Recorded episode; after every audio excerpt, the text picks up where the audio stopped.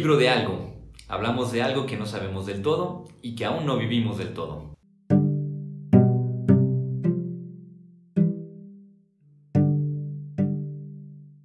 Hola, ¿qué tal? Les damos la bienvenida nuevamente a nuestro podcast El libro de algo, en donde hablamos acerca de algo que no sabemos del todo y que aún no vivimos del todo.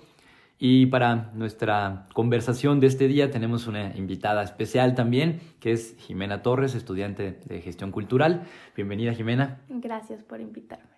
Es un placer. Y pues claro, como estudiante de gestión cultural, creo que va a ser como muy interesante escuchar lo que tengas que decirnos, sobre todo ante el tema que queremos abordar hoy, que creo que resuena mucho con algo que le llamaría yo eh, como el problema o el extraño caso del Dr. Jekyll y Mr. Hyde, porque en torno a la cultura creo que surgen como muchas preguntas, muchas inquietudes, ¿no? Es decir, tanto en los problemas de cuestión de migración como en la cuestión de la globalización y, sobre todo si pensamos en términos de, de, moral, de ética, surge esa pregunta de decir, bueno, ¿es la, la, la cultura como aquello que, como diría Rousseau, es lo que hace malo al ser humano, y hay una larga tradición también de filósofos que encuentran en la cultura como aquello que más bien es portador de lo destructivo, de lo barbárico del ser humano, o bien es la otra parte, donde muchos hablan como de aquello que, que civiliza, que, que nos va mejorando, que va introduciendo como una optimización de las potencialidades del ser humano, y que creo que en estos tiempos se plasma en preguntas tan claras o problemáticas tan claras como la de decir, por ejemplo, debe una, una cultura estar guiada por, por una moral o si es que existe una moral que esté al, margen de, de, una cultura, o al, al, revés, o más bien es la moral la que es eh, constituida por una cultura, o inclusive me atrevería a decir, si hoy en día no ha sido la moral sustituida por la cultura. Sí, es, es bastante complicado, creo yo, porque bueno, también es como definir qué es cultura, ¿no? Desde, desde un principio, nosotros como gestores nunca sabemos cómo definirla exactamente y es como a lo que nos dedicamos, pero sí es como complicado más que nada ver hacia qué lado le quieres, le quieres dar, ¿no? Porque nos estaba comentando en la mañana con mi papá acerca de, de la cultura y de los cambios culturales y cómo van evolucionando y es inevitable que, eh, que, la cultura evolucione, especialmente nosotros lo decíamos como en un sentido generacional, ¿no? O sea, él siendo generación, creo que es baby boomer y yo siendo generación Z, como hay muchos cambios que, que notamos en nuestras propias generaciones, cambios culturales específicamente, pues, que dependen mucho también como de lo que nos rodea, ¿no? Entonces también esa parte, él me comentaba mucho de, de cómo antes se tomaba esta parte que tú dices de la, de la moral o de como todo este como lineaje que se va pasando entre generaciones que él piensa o él comentó que tal vez hasta cierto punto puede llegar a perderse como ciertos aspectos morales o de como enseñanzas que se pueden llegar a llamar, se, se pueden llamar tradiciones técnicamente pues, pero como esta ideología que se va cambiando entre generaciones por los, digamos, elementos que, que vienen de afuera, ¿no? Entonces, esta moral y la cultura como que sí van de la mano, pero al mismo tiempo evoluciona, creo yo. Fíjate que es un, fenómeno bastante recurrente o bastante fácil de observar. Por ejemplo, las tensiones que genera, ¿no? De quien no quiere que cambie su, su cultura. Y cuando hablamos de cultura, obviamente, como dices, sí es muy difícil de definir, pero podríamos hablarlo como el, el entorno, el campo de, de, cultivo, el conjunto de elementos que, que integran precisamente un cierto cultivo de la vida, si queremos llamarlo así, y no desean que cambie. Y por otra parte, hay quienes desean que cambie. Y, muchas de las posiciones que encontramos hoy son las de quienes dicen es que esto tiene que cambiar, pero siempre queda la pregunta, ¿en nombre de qué tendría que cambiar?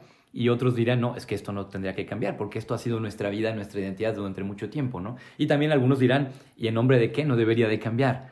Y, y, con esto que, dices, por ejemplo, de, las tradiciones, creo que nuevamente eh, me, acuerdo de una película de Lars von Trier que se llama eh, no si es Dogville no Manderley Manderley. Y es, muy interesante porque presenta la llegada de una muchacha blanca a una comunidad eh, pues, afroamericana donde tenían únicamente una persona blanca que luego fallece, perdón por el spoiler, pero, pero que básicamente lo que dice es, ella trata de decirles es que aquí no les han avisado que ya se eh, ocurrió la abolición de la esclavitud. Entonces ella empieza a cambiar algunas cosas que eran tradición, eran parte de la cultura de ese lugar, pero que luego se empieza a dar cuenta que los cambios que hizo terminan trayendo una serie de catástrofes en la vida de y por algo estaban ahí. Entonces, es como una, tensión bastante interesante la de podernos preguntar en nombre de qué deberían ocurrir esos cambios, porque de que ocurren, ocurren. Sí. Pero ocurren en nombre de qué? ¿De un progreso como un ideal abstracto, como si la historia se moviera sola? Pues podría ser. Creo que también, digamos, regresando a lo de generaciones, un elemento que mi generación y supongo que los millennials también como que lo vieron muy afectado es, no sé, las redes sociales y cómo, pues, nuestro entorno ahora, pues, es alrededor de, del Internet, ¿no? Y cómo podemos tener información de cualquier lado ah, en cualquier momento. Entonces, digamos, este, como tú dirías, como esta persona que llegó a esta, esta como sociedad, el Internet llegó a nuestro, nuestra generación y nos dio un cambio, lo que vemos mucho pues entre, otra vez, diferencia de generaciones, es como el acceso a información, el, el, cómo nos comunicamos y el cómo recibimos información y podemos, como de cierta manera, educarnos de cualquier lado y no solo como se hacía antes de, de nuestros padres, de nuestros abuelos y maestros, ahora podemos como obtenerlo de todos, ¿no? Entonces también cuando pones un elemento diferente dentro de un como sociedad o dentro de un círculo que ya está de, como de cierta manera un poco más formado, pues obviamente va a haber como cierto cambio, cierto impacto fuerte. Es, sí es inevitable y esto que dices como de, pues el cambio es, es que sí, es, es, es inevitable cambiar, pues el cambio es bueno, creo yo, depende de, de la circunstancia, pero en el aspecto cultural, igual con las tradiciones y todo esto, es, un, es una cuestión de, de si es bueno o no el cambio, especialmente, digamos, en la cultura o en las tradiciones o en la educación y todo esto. Pero creo que podría decir que sí, pero no sé. Supongo que depende del criterio de cada persona. Que, que eso también es un aspecto como muy cultural, ¿no? O sea, muy, de, la, muy de la época. Porque propiamente, por eso decía yo, si, dentro de estos cambios culturales que han ido ocurriendo, incluso algunos autores lo hablan de una democracia cultural, Sí, no es que en realidad la cultura eh, corregiría a lo mejor un poco o cambiaría lo que dijo tu papá en vez de decir que vaya, vaya perdiendo algo en la línea de moral o de ética, más bien parecería como si la cultura se estuviera constituyendo como la, moral o la ética, que en realidad esto no es ninguna novedad, digo, porque hay una serie de códigos no escritos que como el saludo a tu vecino, este, no antes de de chismoso, escuchando lo que andan diciendo los demás o lo que sea, que en el fondo no son una ley escrita, pero son un conjunto de códigos que inclusive, no sé, hasta en la cultura japonesa, ¿no? Acercarte demasiado en, nivel físico es invadir un espacio personal. Entonces son códigos que, que, aunque no son una cuestión legal, pero de alguna manera hablan de, algo que va rigiendo la, vida cotidiana, ¿no? Y, y creo que esto es muy, muy importante tenerlo en cuenta, porque la verdad es que nunca ha habido o bueno, es muy difícil que haya habido tal vez una pureza cultural. Es decir, los grandes pueblos, aun cuando hayan tenido fronteras como una muralla china, lo que sea, llegaron a tener ciertos intercambios, ciertos puntos que de un modo u otro influían, ¿no? Al menos en el caso hasta el, judaísmo con su el exilio o lo que sea, pues el pueblo judío de alguna manera está constituido por un conjunto de otros elementos que vienen de otras culturas. El cristianismo ni se diga, ¿no? Europa este, mismo Latinoamérica, pues es, había un montón de pueblos. México un mestizaje. Exactamente. Entonces, es difícil hablar de una pureza cultural. Sin embargo, parecería que también la aceleración que hemos vivido en la cuestión de la cultura se puede convertir en una especie también, insisto, como de caballo de Troya, ¿verdad? Donde es a través de ciertas cosas que dicen, no, bueno, no pasa nada. Recuerdo un ejemplo concreto, eh, eh, con la Sierra Tarahumara, hablando con población rarámuri, me decían que ellos les cambió mucho su alimentación, la llegada de los chavochis, como nos decían, ¿verdad? Que es a, todos los, blancos o los no rarámuri, que llegando ahí, porque llevamos comida con muchas harinas, muchos azúcares y todo, y decían, y por eso ahora estamos gorditos. Dice, porque ahora comemos todo eso y ya no, no hacemos lo que solíamos hacer. Entonces, si nos estamos preguntando ahora si dejamos que entren las computadoras o no. Entonces, que, son, son cuestiones que, son relevantes porque en el fondo tocan lo que es la cotidianidad. Es decir, tocan al núcleo de la, de la vida, ¿no? En, cierto modo. Y, creo que al hablar de la cotidianidad, eh, estamos hablando de algo que es crucial y fundamental, por ejemplo, para entender eh, quiénes somos. O sea, más allá de, digo, también habría quien diría que lo que define nuestra vida son si nuestros gustos musicales son eh, bandas europeas o, de habla inglesa o francesa o español o lo que sea, que sí forman parte, pero solo en la medida en que se integran en la cotidianidad, de un modo u otro, llegan a, formar parte real de la, de la, vida, ¿no? Una parte como mucho más integral. Eh, tanto que hoy en día creo que parte de la cultura pues trata de, fomentar esta exaltación de lo cotidiano. No sé si te ha tocado escuchar como muchas cosas que son siempre una serie de consejitos, una serie de cosas, todas para hacerlas en el día a día, que, son cosas bonitas, pero es desde el ejercicio, toma agua, o sea, que tratan de, bajo el nombre de no sé qué, pero irle dando forma a nuestra vida cotidiana. ¿Tú has experimentado algún cambio en tu cotidianidad? ¿Te has, dado cuenta que tu cotidianidad está configurada, toma forma por pequeños mandatos que no tienen forma de ley, pero tampoco sabes de dónde vienen, pero lo sigues? Sí, supongo que el hecho de incluir lo que se conoce como el spanglish en, en mi día a día, el incluir palabras o frases en inglés, o digamos, mi hermana y yo a veces hablamos mucho y no nos damos cuenta nada más estamos viendo alguna serie o algo y comentamos cosas en inglés o estamos en la cocina cocinando y es como decimos alguna, en vez de decir, no sé, tenedor o decir fork, es un ejemplo pues, pero, o sea, como incluir otra, o sea, este, o sea, supongo que es porque crecimos, bueno, mi hermana y yo y pues yo específicamente crecí en este en este mundo de pues escuelas ah, con sistema americano en donde tomaba la mitad de mis clases en inglés y veía películas en inglés, series en inglés viajaba mucho a, Estados Unidos a ver familia o lo que sea.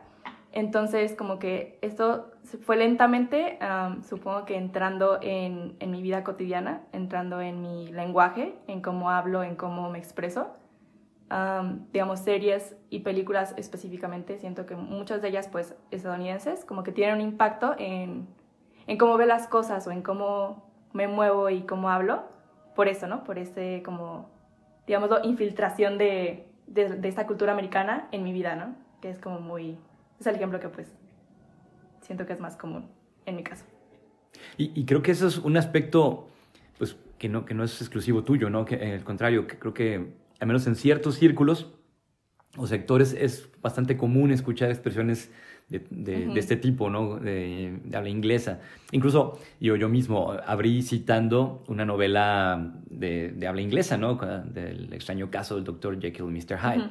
este, y, que, y que creo que nuevamente esto nos hace plantearnos la pregunta, ¿no? De, ¿qué, ¿qué, es lo que, lo que ocurre eh, cuando algo trata de cambiar o de preservar una, una cultura.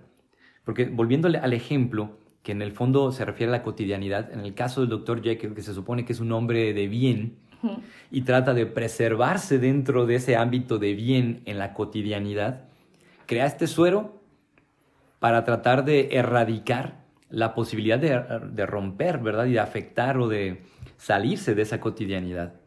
Pero al mismo tiempo, parecería que esa cotidianidad estuviera constituida o incluso hecha por más bien por Mr. Hyde, por Edward Hyde, y la cultura fuera el conjunto de cosas que tratan de coartarla o de, o de mantenerla a raya. Entonces, creo que por eso vuelvo con, la, pregunta esto de la cotidianidad, porque, pues sí, digo, al final una de las cuestiones que tal vez no nos preguntamos es si mi cotidianidad en realidad es reflejo de que soy una persona más bien libre o más bien eh, es reflejo de que no lo soy. Una, una, pregunta, por ejemplo, que se me ocurría en, en, una cultura como la nuestra, más occidentalizada, más este, mercantilizada, donde uno de los principales productos de marketing es la idea de que de que no me deje condicionar por las normas sociales, porque todos son constructos sociales. Todo es una construcción social. Todo es una construcción social. Entonces mi pregunta sería, ¿qué pasa si yo no quiero hacerle caso a esa construcción social que es la construcción social? ¿Verdad? Porque en el fondo, bajo ese nombre, y que digo que tiene una, una validez en la crítica, pero por otro lado también se convierte como en su principio de autodestrucción, ¿no? Porque entonces lo que me hace decir, ah, entonces tengo que, no sé, eh, comportarme respetando los semáforos o lo que sea, pues como es una construcción social, la verdad, pues no. Y otros dirán, bueno, pero es en, orden de lo práctico, ¿no? Es, a final de cuentas es una cuestión muy práctica para la convivencia, y entonces donde parecería que en última instancia lo que manda en la cotidianidad es el sentido práctico, lo útil. Sí. El como ser, supongo yo, no sé cuál sería la palabra, pero sí como el ser un poco más, digamos, el sentido pues un poco más cristiano, como ser un cristiano, un hermano como aceptando, o sea, como para ver algo, vivir en una comunidad pacífica, ¿no? Como así, llena de orden. Supongo que esto, el orden es como, como lo que dices tú que es, como lo práctico, es el orden. Pero sí, o sea, no sé si, digo, existen muchas personas que prefieren, digamos, no tener redes sociales o, o no, no ver como cierta, o sea, no consumir cierta como no sé, cierta televisión o cierta radio porque cree que puede como influenciar también como su pensamiento y todo esto. Pero aunque tú no, no tengas este como acceso, no quieras como ligarte a, estas, como, estos elementos, las personas alrededor de ti tal vez sí lo hacen. Y eso de cierta manera también va a llegar a ti. Entonces es como muy, muy confuso, muy, o sea, es como imposible no, no tener esto, ¿no? O sea, digamos, sí, hacemos ciertas cosas por, por moral y todo esto, pero aunque yo no quiera hacerlas, si las personas alrededor de mí las están haciendo, va a tener cierto impacto en mí de todos modos. Sí, y, es, una, problemática sumamente interesante porque entonces la pregunta es, ¿qué hacemos, con, qué onda con los cambios culturales, no? Eh, ¿Permitimos que ocurran, no? Y, sobre todo, ¿desde qué criterios? Porque en última instancia, pues bueno, no podemos como olvidar que en cierto modo parecería que vienen favorecidos o desfavorecidos también por aspectos culturales mismos. Y como si fuera un principio que trata de autopreservarse, ¿no? Entonces, vuelvo, no sabemos si, si aquello que queremos mantener es el Dr. Jekyll o es Hyde, o, es Hyde ¿no? Y, y nuevamente, y, si, y cuál es el, el, bueno, por decirlo así, que en realidad creo que la novela evidencia lo que ocurre en esa tensión entre ambos, pero lo difícil que es, como los Walter Benjamin decía, eh, no hay ningún documento de barbarie, de cultura que no sea documento de barbarie, ¿no? Evidencia de, la barbarie. Pero por otra parte, entendemos que también eh, son aspectos, aspectos de cultura los que permiten cultivar una serie de vínculos, de relaciones entre nosotros. al final, creo que por eso la, cuestión de cómo debería de cambiar una cultura, o por lo menos, o más bien cómo entender un cambio cultural, no, más no cómo debería, sino cómo ocurre, creo que es una parte importante para pues, darnos cuenta si creemos que estamos cambiando el mundo cuando en realidad lo único que estamos haciendo es favoreciendo la globalización de una cultura o si en realidad tendríamos que defender ciertos elementos sabiendo que no podremos evitar todo tipo de infiltraciones como un virus, así como lo señalabas. Me acordaba de un caso, por ejemplo, de un sociólogo, eh, Pierre Clastre, que decía, hay ciertos pueblos que hacían la guerra continuamente, porque hacer la guerra era la única manera de evitar que se infiltrara, no lo ponen en esos términos, pero que se infiltrara en su vida un Estado. Es decir, que hubiera un rey único, que se hiciera una especie de país. Entonces, estando en guerra continuamente, mantienen su, su, identidad, pero no solo su identidad, porque no es lo principal, sino evitan que se forme un principio de identidad único, en cierto modo, ¿no? Mantienen una cierta pluralidad. Entonces, esto me, hace pensar en, algo que ocurría, por ejemplo, en, un texto del Evangelio, que, creo que muchas veces luego no, no, nos percatamos, que es este de las bodas de Cana, que para si alguien no lo recuerda, pues dice que Jesús va a, una boda, que lo invitan, van sus discípulos, y su mamá le dice, oye, pues no, no tienen vino, que ahí empieza a decirnos algo ¿Qué pasa cuando una, en una cultura empiezan a tener una carencia de algo que resulta que es el elemental para ellos? Ahorita termino de contar la historia y comentamos de eso. Y Jesús dice, bueno, pues yo que tengo que ver y luego dice, bueno, no es mi hora. No es mi hora, yo no, yo no tengo vela en el entierro, yo soy invitado, o sea, los invitados cuando se hacen cargo de esos los problemas de una fiesta, ¿no?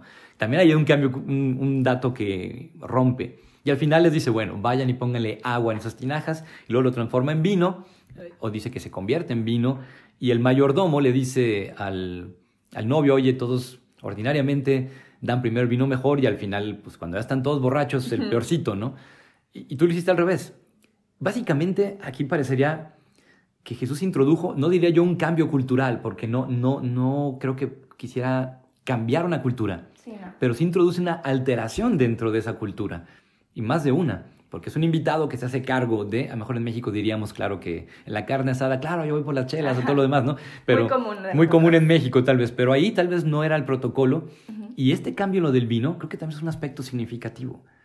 Sí, no es, Ajá, y tienes razón, no fue, no, fue tal cual un cambio cultural, porque no es como que ahora, no, no se hizo una tradición, no es como que se siguió haciendo eso de servir el mejor vino después, pero sí es como lo que decías de esta persona que fue, que fue a esta comunidad, es como este shock en la, en la cultura, en, como un mini cambio, es como un fallo en el circuito, creo que supongo que se podrá decir, dentro de lo que se conoce. Sí, sí es, es que sonaría como que tal vez deberíamos de, privilegiar tanto la idea del cambio cultural y, pensar más en los pequeños shocks, así como tú lo señalas. Sí, pero y, fue supongo que algo que en la fiesta, o sea, en esta celebración, pues se, o sea, no como que, te digo, no sé si iba haciendo, pero fue este momento de, celebración porque es como, el, es como el aceptar este, este cambio, este shock y ver el lado positivo, ¿no? Ver algo bueno. Es como, ah, este, o sea, y sí, pues todos lo, lo, toman y está muy bueno y qué chido y, así, ¿no? Y continúa la fiesta. O sea, no es como un... No se creó esta alteración de, de no sé, una pelea. ¿Por qué este está ahorita y por qué no antes cuando estaba menos borracho y todo esto, ¿no? Es como esta aceptación de, del cambio, de este shock. Y, y es, y es un detalle importante esto porque esta intervención de Jesús como bien dices, que no apuntaba hacia crear un cambio cultural, porque no se convirtió en tradición tampoco. La única tradición fue la de transmitirlo y platicarlo, que lo hizo. También no responde al, al principio de utilidad, porque la idea de dar el mejor vino al principio, no al final, es porque lo más práctico y útil sería... Tiene mucho sentido, la verdad. Exactamente. Y sin embargo, el hecho que haya hecho esto Jesús parecería no responder a un principio de practicidad, a un principio de utilitarismo, ¿verdad? Y, al mismo tiempo, eh, también como que en, tiempos como los nuestros, donde creo que experimentamos la carencia o inclusive la dependencia de ciertos elementos para mantener la fiesta, la alegría, por ejemplo, ¿cuál, podría preguntar cuál es la función social del alcohol dentro de nuestra cultura. ¿Quién concibe, ¿quién concibe ir a un estadio de béisbol o un partido de fútbol que no haya cerveza. O la carne asada sin cerveza y cosas de ese tipo, ¿no? Sí. Que creo que si alguien les dice sustituyelo por agua, les resulta una tontería. Sin embargo, y parecería que el vino corresponde al signo de la alegría o de la fiesta. ¿Qué podría ser que de repente nuestra cotidianidad se vea alterada de tal modo que, digamos, en vez de decir que Jesús transformó literalmente el agua en vino, lo que transformó fue precisamente la función que tenía el vino dentro de esa fiesta y hace posible que incluso a través del agua se descubra una dimensión de convivencia, de convivialidad mucho mejor. ¿Verdad? ¿Qué, puede hacer que de repente encontremos que hay cosas que son tan cotidianas que pueden en cierto modo y, si lo vivimos de cierta manera diferente, pueden inclusive llenar los espacios y desbordarlos que, ordinariamente ocupan otros, otros elementos y que son parte de una cultura y que parecen incontestables, innegables, ¿no? Entonces digo a alguien, hey, vamos a hacer una fiesta sin borrachera. Ah, qué aburrido. Y no lo digo por una cuestión moral, digo simplemente por lo que va significando también la dependencia o el, tener que estar en, función de ciertos de cierta industria, por ejemplo, para que nuestra fiesta sea posible, ¿no? Para que nuestra alegría sea posible. Sí, es como, entonces, digamos, en, regresando pues a, la lectura, que era esta preocupación de que se acabó el vino. O sea, era una celebración y ya no había vino, entonces como, ¿ahora qué hacemos, no? Entonces sí, es como esta clase de cosas que se van implementando, digamos, hablando de bodas.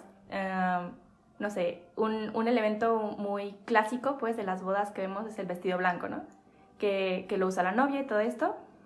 Pero, o sea, si, si, vamos como históricamente, las mujeres antes utilizaban su mejor vestido, no era el vestido blanco, era, era pues el que tuviera, si podía tener alguna, no sé, algún patrón o a cualquier color, puede ser oscuro, puede ser claro, lo que sea. Y, o sea, era como ese, ese, ese elemento, ¿no? El mejor vestido. Y fue como hasta 1840 y algo que se casó la reina Victoria, que pues usó el vestido blanco y todo el mundo se, como que se quedó así como en shock, ¿no? Como este, lo que te digo, este como pequeño shock cultural. Y entonces, bueno, también simbolizaba el vestido blanco como riqueza, porque pues en ese entonces era muy, o sea, no teníamos como la maquinaria que tenemos ahora para lavar las cosas. Entonces, mantener un vestido pues completamente blanco obviamente era muy difícil. Y cuando ya lo hizo, ahora sí, es, este aspecto pues sí es diferente porque aquí sí se convirtió en una tradición, pero este shock cultural del vestido blanco y después se popularizó y ahora lo seguimos usando y también vemos que, no sé, en algún momento simbolizó también pureza y todo esto y ahora se usa pues por tradición, por como, lo voy a decir otra vez en inglés, hablando de eso, lo, es como un trend, ¿no? Es, se hizo común. Entonces ahora no, es muy difícil, o pues no es muy común más bien, ver una boda en el que la novia no esté usando un vestido blanco. Entonces también es como este elemento que ahora es parte de la celebración de, de la boda, de la fiesta, de, de todo esto, es como ese elemento que ahora es esencial, que es parte de que se ligó a, esto, a este como evento, ¿no? Es como eso que decimos de, de alcohol, se lió con la fiesta, el vestido blanco se lió con la boda, todo esto. Sí, y, y, creo que es nuevamente como que un desafío a pensar que es posible, insisto, pareciera que, que el Evangelio no nos presenta a un Jesús que quiera entrar en conflicto con, al menos no como intención primera, claro. con una cultura, pero que con los gestos que tiene posibilita entender una cosa diferente. Pensaba también ahorita que decías, no sé, el caso de alguna fiesta en la que puede ser una boda, puede ser un... falló el equipo de sonido, el DJ se quedó sin pistas, lo que tú quieras. Sí. Y los invitados empiezan a cantar como si fuera un karaoke. Uh -huh.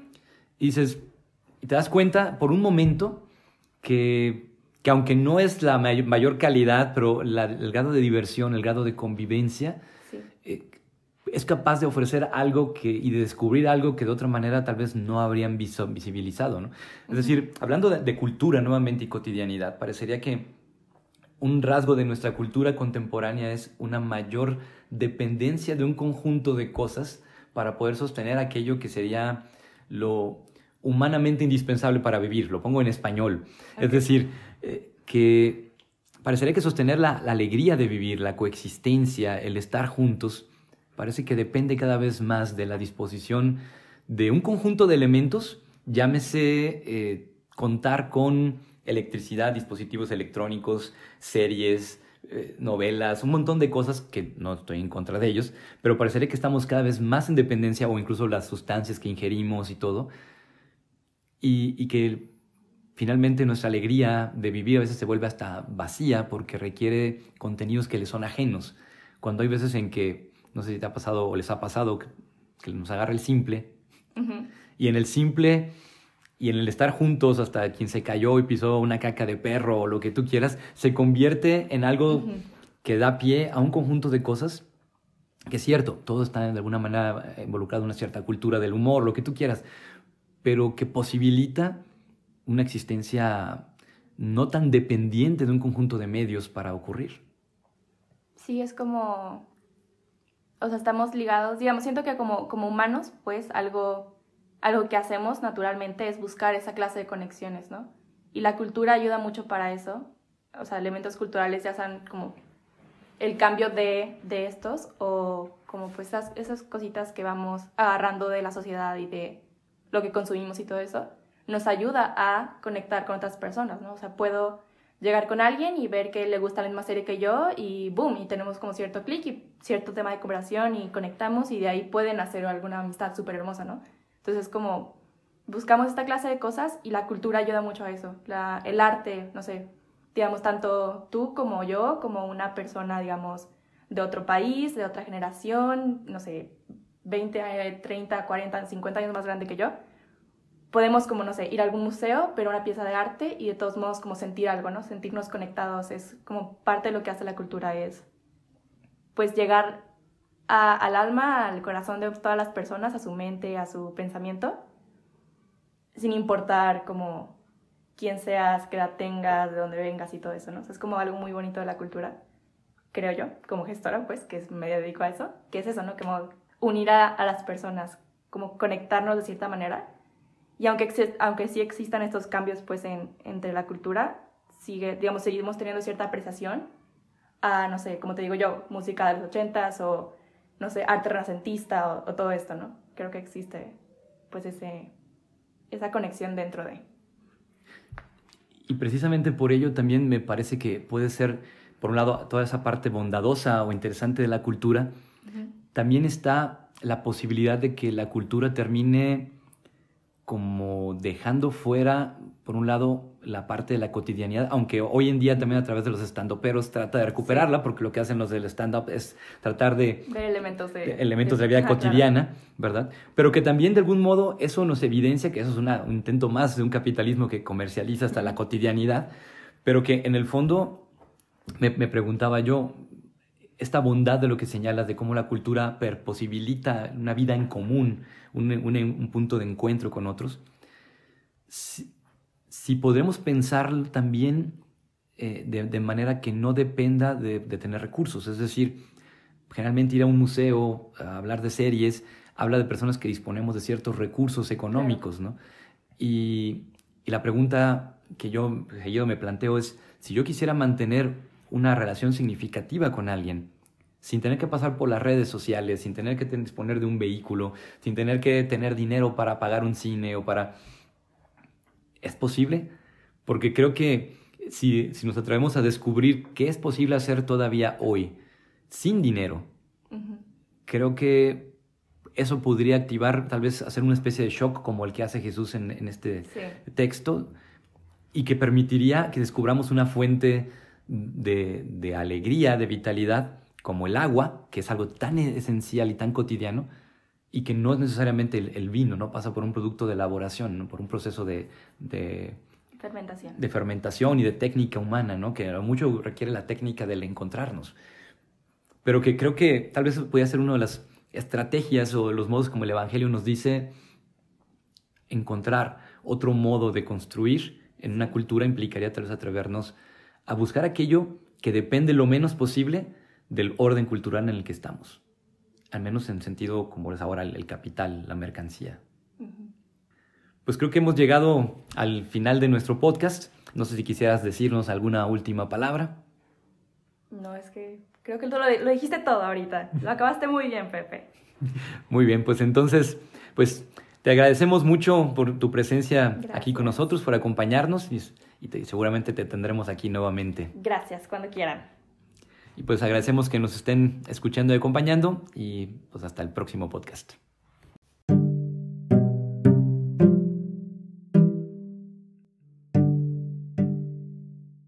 El libro de algo. Hablamos de algo que no sabemos del todo y que aún no vivimos del todo.